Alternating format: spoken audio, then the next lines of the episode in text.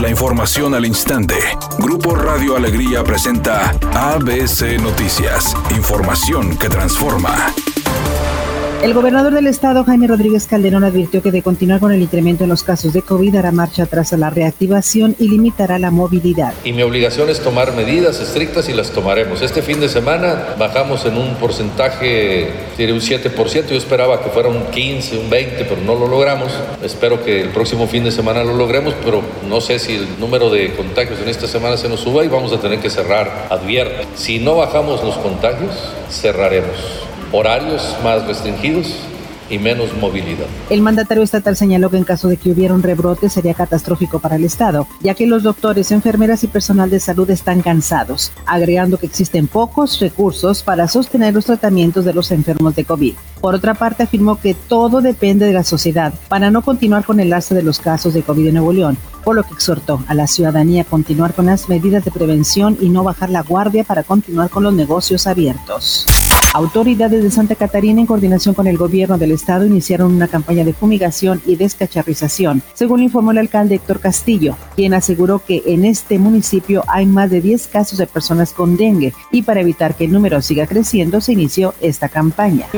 Que estamos dando aquí en Santa Catarina debido a lo que es, aparte del, COVID, es el tema de, de lo que es este el zancudo del dengue. Estamos haciendo trabajos de desmalezado, estamos haciendo trabajos de escacherización, pero aparte en coordinación con el Estado, bien importante, estamos fumigando. Eh, hemos, hemos escuchado muchas ocasiones el secretario Manuel de la O que bueno, esta temporada estacionaria donde el COVID, bueno, eh, pues va agarrando fuerza y lo que vemos aparte de esto se va mezclando, en este caso con el dengue, el chikungunya. Lo que hacemos nosotros es de trabajo integral, el tema de salud con los ciudadanos.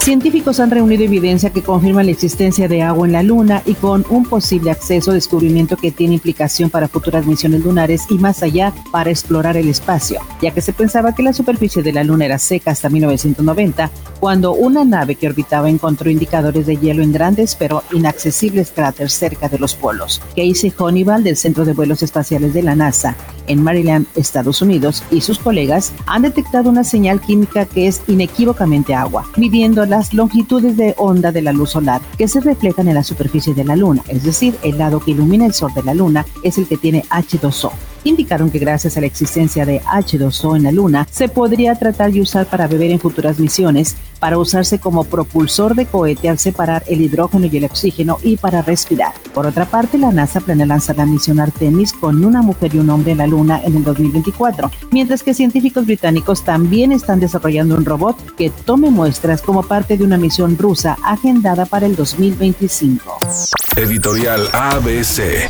con Eduardo Garza. En San Nicolás seguirá la depuración de la mafia de inspectores de alcoholes que cobraban piso para dejar trabajar a depósitos, cantinas y tiendas. Esta semana habrá denuncias penales. Deberían abrir este tipo de investigaciones en otros municipios del área metropolitana, donde también hay denuncias de moches por dejar operar fuera de horarios.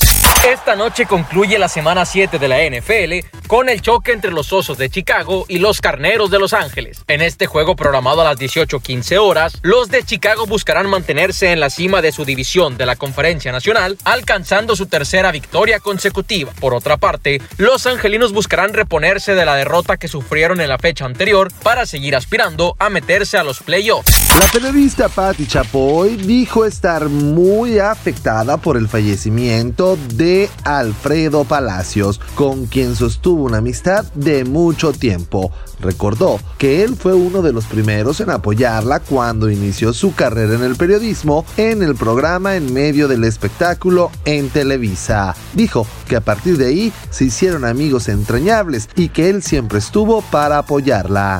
Es una tarde con cielo parcialmente nublado. Se espera una temperatura mínima que oscilará en los 24 grados. Para mañana martes 27 de octubre se pronostica un día con presencia de nubosidad. Una temperatura máxima de 20 grados y una mínima de 14. La temperatura actual en el centro de Monterrey 30 grados. ABC Noticias. Información que transforma.